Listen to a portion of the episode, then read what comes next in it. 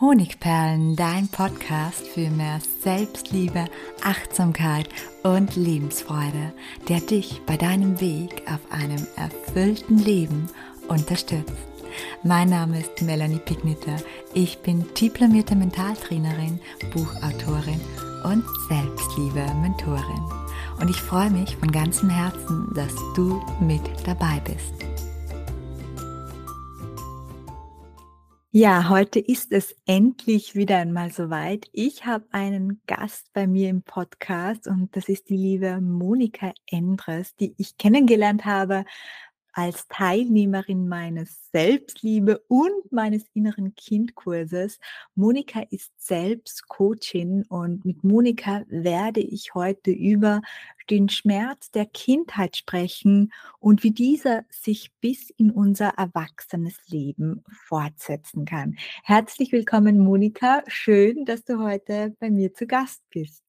Vielen Dank, dass ich Gast sein darf. Und es freut mich, dass ich ja, dir vielleicht ein bisschen was zurückgeben kann, was du mir die letzt, das letzte Jahr über geschenkt hast. Ja, genau. ich muss mich auch bei dir ganz herzlich bedanken und hoffe, dass ja, dich über diesen Weg auch einige anfinden, weil du bist ja selbst Coachin und mhm. Hundetrainerin. Mhm. Dazu wirst du später noch mehr erzählen.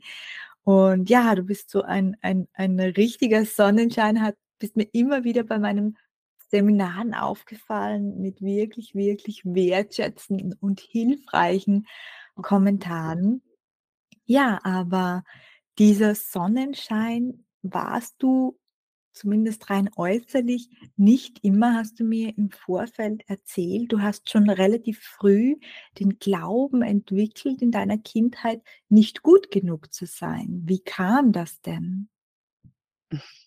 Ich glaube, den Glauben haben ganz viele von meiner Generation. Ich bin Anfang der 70er geboren und ähm, ja, irgendwie so gefühlt mit den Kindern damals, mit denen ich zusammen war, wir waren alle sehr, sehr ähnlich. Also wir waren sehr brav, wir brauchten sehr viel Mut, wenn wir mal was außer der Norm gemacht haben, was man nicht machen sollte ähm, weil wir einfach gelernt haben oder ich auch gelernt habe, ähm, ja, wenn man, wenn man schön brav ist, dann ist alles gut und äh, dann tiert nichts und man soll ja nicht auffallen.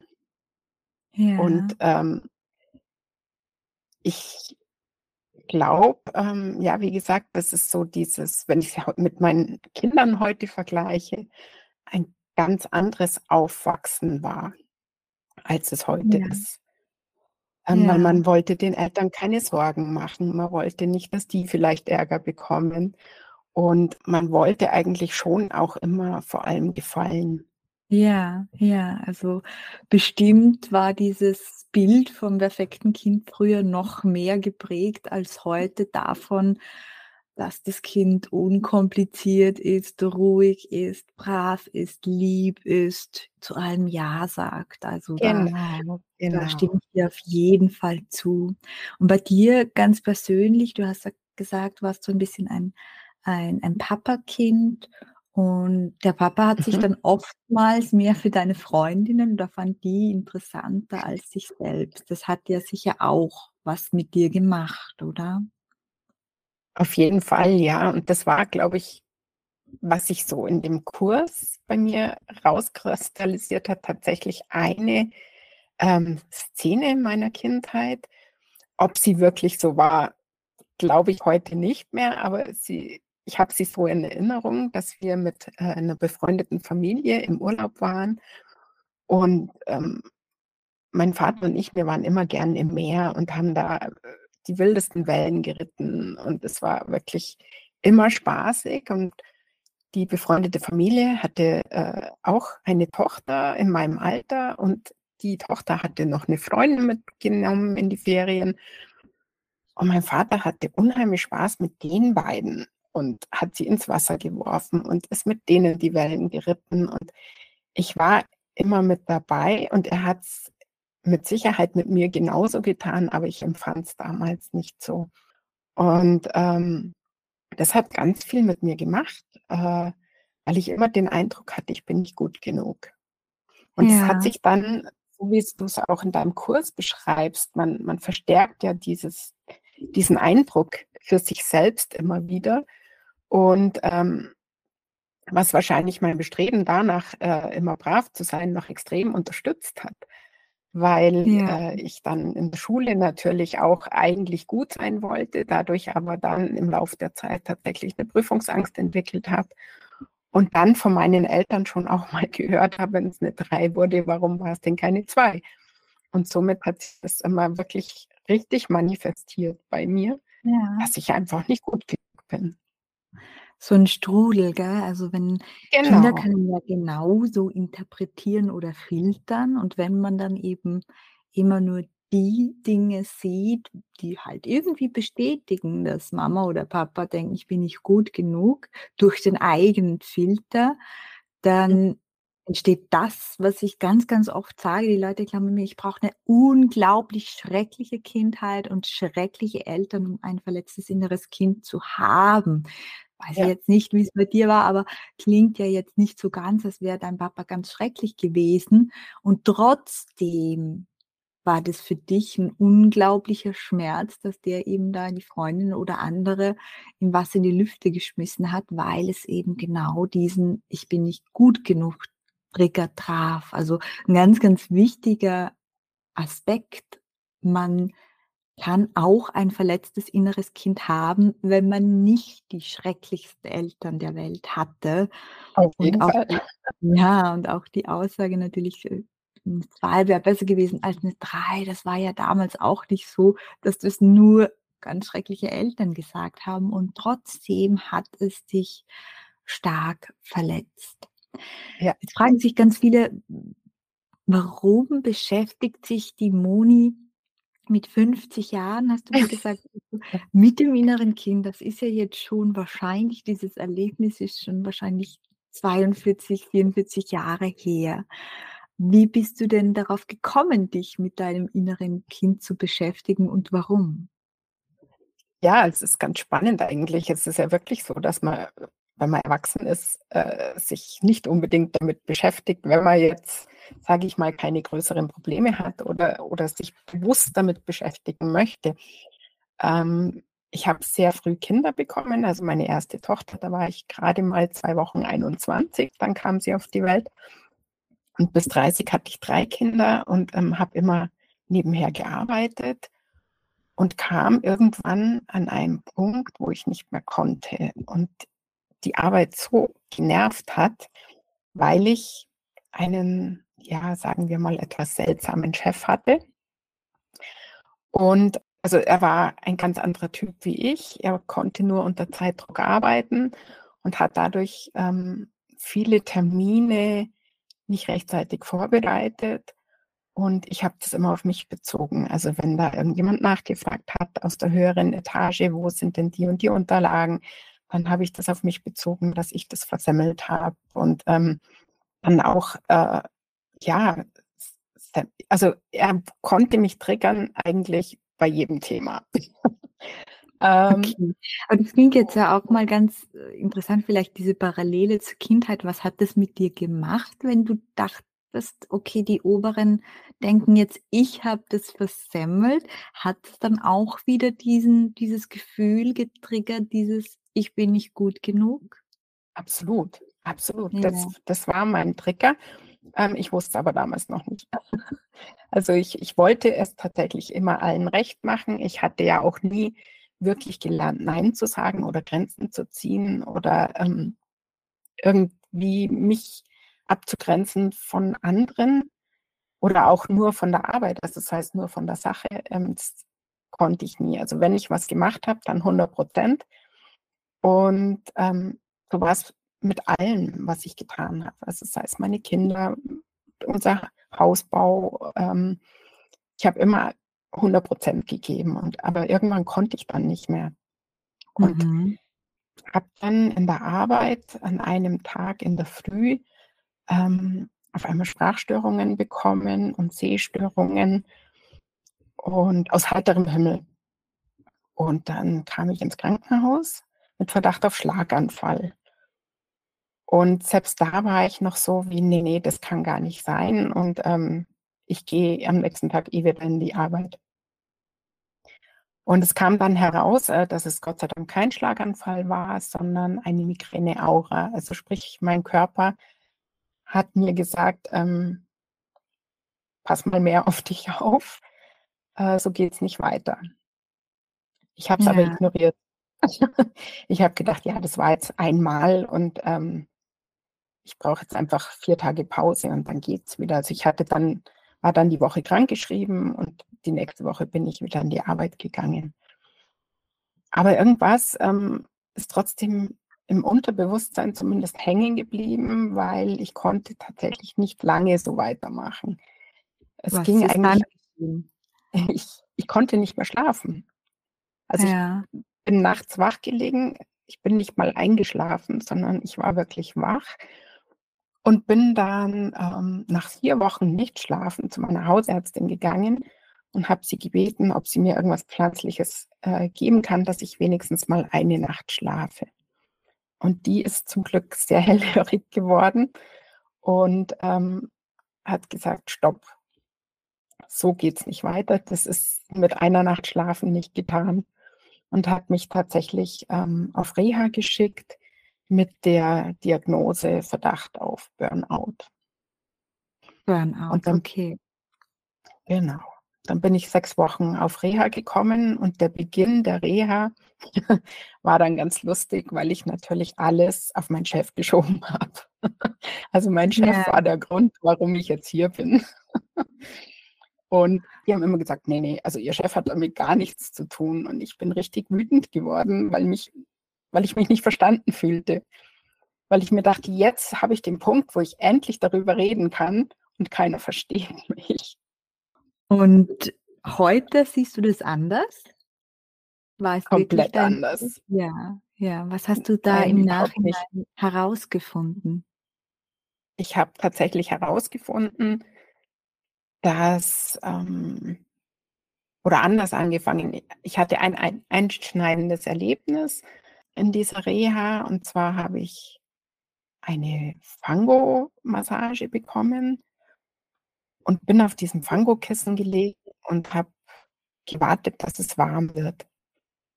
Und dieser Moment kam nicht. Und ich habe dann mit der Hand so hinter meine Schultern gegriffen und habe dieses warme Kissen gespürt, aber ich habe es auf meinem Rücken nicht gespürt.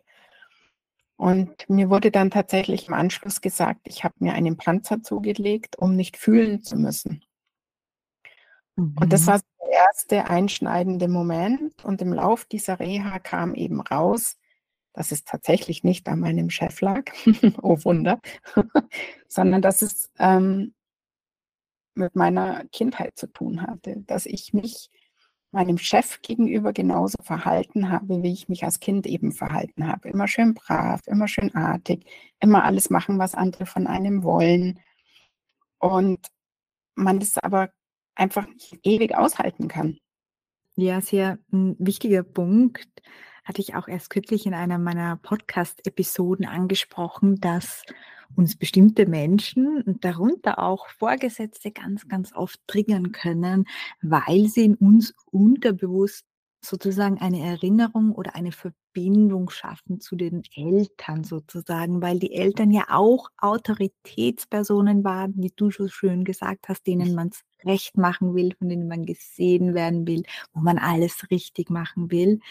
Und ja, das kann auch der Vorgesetzte, kann aber auch der Kollege oder der Ganz Partner geil. sein. Ja, genau. Und bei dir war es der Vorgesetzte und mhm. darüber hast du einige Erkenntnisse gewonnen. Er war sozusagen ein bisschen ein Arschengel in dem Fall, der Vorgesetzte. genau. Ja. Und ähm, ja, was haben diese Erkenntnisse mit dir gemacht, dass das eigentlich von deiner Kindheit noch kommt? Ähm, sie haben mich dazu gebracht, tatsächlich ähm, meine Kindheit anzuschauen, meinen Eltern tatsächlich, jetzt mal überspitzt gesagt, zu vergeben.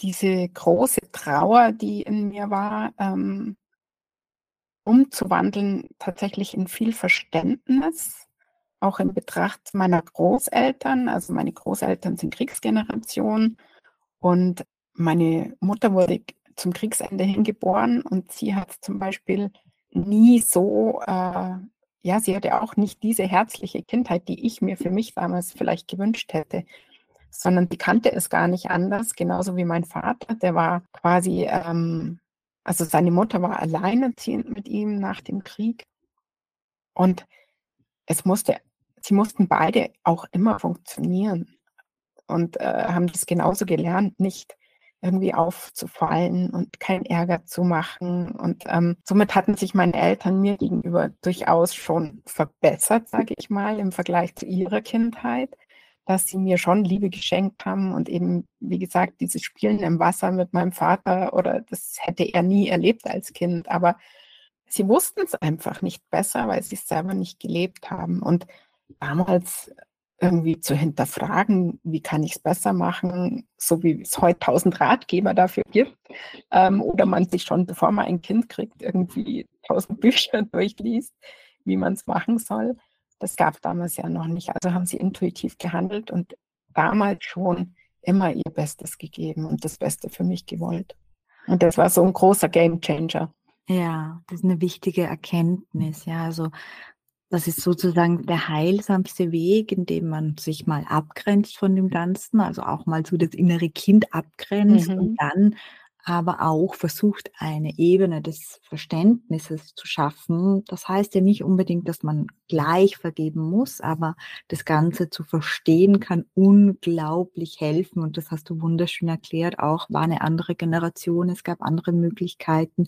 Sie wussten vieles nicht ähm, ist ein ganz, ganz heilsamer und wichtiger Schritt, den ich immer sehr empfehle, wobei es auch nicht für alle möglich ist, das muss man auch dazu sagen. Mhm. Mhm. Bei dir war das ein wesentlicher Schritt, höre ich heraus, dass es dir einfach unglaublich gut getan hat, im Inneren auch dieses Verständnis zu schaffen. Es war nicht, weil sie mich nicht geliebt haben, sondern es hat an diesen und jenen Faktoren gelegen, oder? Genau, ja. Wobei ich es damals noch nicht tatsächlich mit dem inneren Kind verbunden habe. Also es war, ich habe verstanden, ich muss meine Sichtweise ändern, um überhaupt auch damit klarzukommen. Und es war für mich auch total stimmig und logisch. Aber es ging noch nicht so tief, wie ich es heute sehe. Ja. Was ist dann geschehen? Wann hast du denn dein inneres Kind kennengelernt? Also ich hatte vor der Reha schon ähm, eine Ausbildung zur Hundetrainerin gemacht, Ja. weil ich einfach ähm, einen Ausgleich zu meinem Job brauchte, einen Ausgleich zu diesem Chef eben. Ich wollte was machen, wo ich Freude dran habe und wo ich vor allem ein positives Feedback bekomme. Ja. Und nach der Reha war es dann so, dass ich ähm, gemerkt habe, dass ganz viele Hundemenschen ähm, ähnliche Sichtweisen haben, wie ich hatte, oder ähnliche Probleme oder ähm, also einfach, die haben mir ihr Herz ausgeschüttet und ich wusste nicht wirklich damit umzugehen.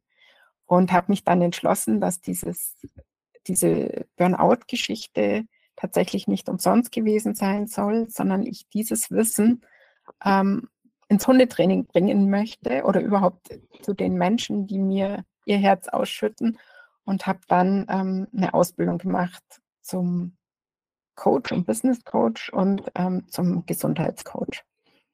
Mhm. Und ähm, habe das dann tatsächlich damals, ich habe dann nicht als Coach gearbeitet, aber ich habe es ins Hundetraining mit reingebracht und ich habe es tatsächlich ähm, auch bei meinem Chef einbringen können, mehr oder weniger, indem ich mich halt einfach auch durch die Ausbildung nochmal ein ganzes Stück verändert habe. Ja. Und da ist dir quasi auf diesen, hast du wahrscheinlich viel gelernt, viele Erkenntnisse gehabt und auf diesem Weg ist dir dein inneres Kind begegnet. Verstehe ich das richtig? Ja, also in Form tatsächlich ähm, von meinen Hundeklienten, weil ich immer gemerkt habe, es ist immer das gleiche Thema. Also ganz viele haben einen Hund und der Hund hat ein Problem aus Sicht der Leute damals und sie haben aber diesen Hund, um nicht auf ihre eigenen Probleme schauen zu müssen. Und ich habe mich dann immer gefragt, warum sich das alles wiederholt. Also diese Sichtweisen der Leute, warum die nicht, warum die erstens zu mir kommen, weil ich habe nie klassisches Hundetraining gemacht, sondern bin immer zu den Leuten nach Hause und habe geschaut, ähm, wie der Hund sich zu Hause in der gewohnten Umgebung verhält und habe immer für ganz, also ich habe eigentlich immer gedolmetscht. Ich habe ähm, die Sicht des Hundes erklärt, warum er so ist, wie er ist, damit die Leute das verstehen und aus diesem Teufelskreis ärgerlich auf den Hund zu sein, rauskommen. Und kann man ein bisschen sagen, dass der Hund sozusagen in der Geschichte der Leute eine ähnliche Rolle gespielt hat, wie es dein Chef damals da? Also der Hund war gar nicht. Ja. Ja, okay. Absolut. Verstehe. Und heuer warst du dann schließlich beim inneren Kindkurs dabei. Was hat denn der mit dir noch äh, gemacht? Gab es da noch irgendwie so eine Schlüsselerkenntnis oder was war denn die größte Erkenntnis vielleicht von diesem Kurs? Vielleicht magst du da noch ein bisschen von deiner persönlichen Erfahrung erzählen. Die größte, also ähm, das größte Wow an deinem Kurs war für mich, dass es im Gegensatz zu meiner Reha vor äh, 14 Jahren keine Theorie war, sondern es sind wirklich Übungen, die man sofort anwenden kann und man spürt sofort was. Und ähm, das war für mich so, wow. Und es gab tatsächlich eine Meditation von dir. Ich weiß jetzt nicht mehr, war die im Selbstliebekurs oder im inneren Kindkurs, ähm, wo du so sagst, man soll sein kleines inneres Kind ähm, auf den Schoß setzen und es liebevoll anschauen und ihm sagen, dass es ganz wunderbar ist. Und das war für mich so, da sind ganz, ganz viele Tränen geflossen. Und ähm, seitdem tatsächlich, seit dieser Meditation habe ich mein kleines Kind immer dabei. Und wenn es irgendwo blöd läuft, äh, dann sage ich immer, nee, nee, äh, das ist nicht mein heutiges Ich. Das äh, steckt in meinem kleinen Kind und das darf da auch sein, aber es darf vor allem da bleiben. Ja. Und das war wirklich so dieser Wow-Effekt, wo ich heute immer noch voll begeistert bin, diese Sichtweise zu haben, dass es auch dieses annehmen zu können. Oh, da triggert mich was, das hat wieder mit dem zu tun von früher, aber es ist nicht mehr mein Heute. Und das klare Abgrenzen zwischen dem kindlichen und genau, dem erwachsenen Ich, ja. Genau, und es gelingt zwar am Anfang ähm, nicht so einfach, wie es jetzt vielleicht klingt, aber ähm, die, allein dieses Bewusstmachen hilft schon ganz, ganz viel. Und je öfter man sich das dann bewusst macht, desto schneller vergehen unangenehme Situationen einfach. Und ja. es baut unheimlich Selbstbewusstsein auf und, und Vertrauen in sich selbst vor allem.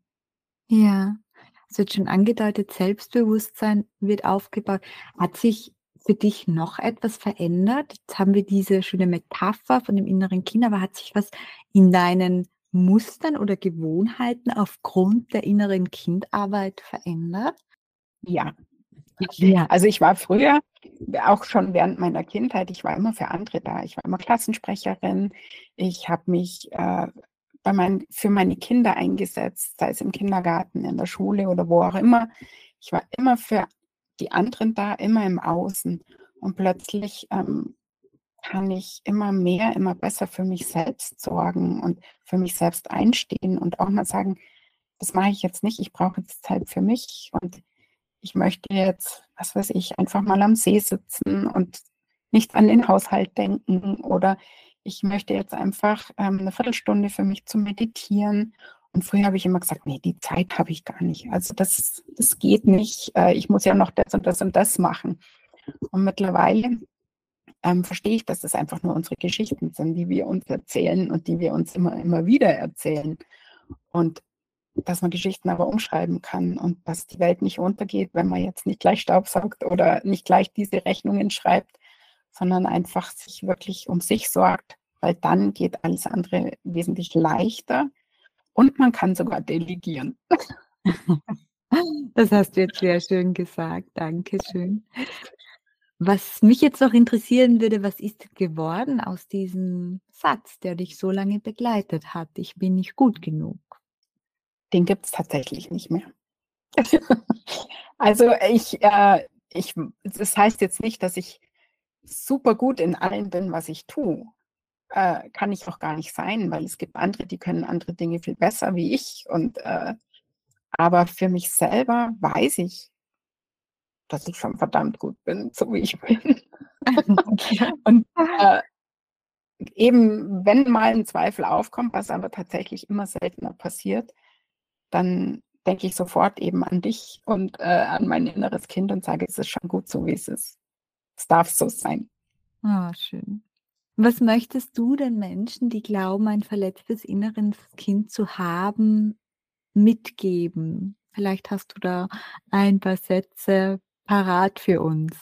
Ich weiß, dass die Hemmschwelle wahnsinnig groß ist, das anzuschauen, weil es schon durchaus mit Schmerzen verbunden ist. Aber ich würde es lieber gestern als morgen tun, weil einfach das danach so wunderschön ist. Also es, es befreit einen, es ist wie Fesseln lösen. Und ähm, wenn man diesen Schmerz durchgegangen ist, wenn man ihn zugelassen hat und ihn quasi beim Kind lassen kann, aus der heutigen Zeit gesehen, und weiß, es hat nichts mit dem von heute zu tun, dann finde ich das ähm, irgendwie, ja, sehr beruhigend und befreiend eben und kann wirklich so sein, sein Ding heute machen, ohne nachzudenken, was sagen die anderen oder darf ich das überhaupt, darf ich mir das zugestehen. Also es ist wirklich ein ganz großer Befreiungsschlag. Und wie gesagt, lieber gestern als morgen, weil es einfach so wertvoll ist. Ja, sehr schön.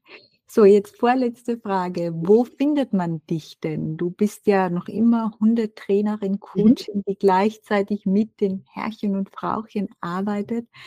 Wo würde man dich denn finden, wenn man da Interesse hat, Kontakt mit dir aufzunehmen? Also die äh, Hundeseite oder also Internetseite ähm, heißt mobiles-training-mensch-hund.de. Verlinken wir natürlich alles unten in den Show Notes. Oder einfach auf Instagram der Weg zum Wir. Oder ähm, wenn es nicht um Hunde geht, weil äh, es gibt ja auch genug Menschen ohne Hund, ähm, bin ich jetzt seit März auf Instagram mit ich.jetzt. Schön. Und jetzt kommt die letzte Frage. Hast du ein liebstes Tool aus dem inneren Kindkurs, was du mit uns teilen möchtest? Es kann eine Affirmation sein, es kann eine Übung sein. Was ist denn da dein liebstes Tool, was du noch mit den Zuhörern gerne teilen möchtest? Es gibt ganz viele Lieblingstools. Ähm, es ist eigentlich äh, jedes zu empfehlen, aber was ich finde, was man sofort eigentlich anwenden kann, ist seine Glaubenssätze aufzuschreiben, wenn man ein Blatt Papier hat, auf die linke Seite die Glaubenssätze zu schreiben, die einen so begleiten, eben wie ich bin nicht gut genug oder ich äh, muss immer alles, ich darf kein Nein sagen oder solche Glaubenssätze, auf, dann überlegt, ob die wirklich wahr sind, ob die wirklich stimmen und dann umformulieren. Auf der rechten Seite vom Blatt Papier und zu dem Satz, ich bin nicht gut genug, äh, dazu schreibt, ich bin ganz wundervoll, so wie ich bin, zum Beispiel. Ja, das war jetzt eine schöne verkürzte Version, um Glauben ja. aufzulösen. Genau, wir wissen beide, manchmal ist es nicht allzu einfach, aber das ist auf jeden Fall eine Möglichkeit, um Bewusstsein zu schaffen. Und dann kann es auch natürlich helfen, herauszufinden, woher habe ich denn den Glaubenssatz? Weil manchmal ist der Satz gar nicht von dir, sondern wurde dann zum Beispiel von der Oma oder der Mama oder sonst wem gesagt. Genau. genau ja. ja, liebe Moni, danke für deine Offenheit und auch, dass du deine Geschichte mit uns geteilt hast. Ich werde alles von dir unten in den Show Notes verlinken und danke dir ganz herzlich für deine Zeit und für dein Tun. Und wenn ich jetzt noch kurz an alle Zuhörer, die vielleicht Interesse haben beim nächsten oder aktuellen inneren Kind Intensivkurs dabei zu sein, der jetzt gerade zum letzten Mal in diesem Jahr buchbar ist und das nur noch für kurze Zeit, ich glaube, muss ich kurz ausrechnen, für, für neun Tage ab dem Veröffentlichungsdatum des Podcasts, solange der Vorrat reicht. Und alle Infos findet ihr wie unten, wie immer unten in den Show Notes im Link. Ja, vielen Dank, Monika, dass du dabei warst. Und ja, ich hoffe, wir bleiben weiterhin in Kontakt. Sehr gerne. Ich danke dir, dass ich dabei sein durfte.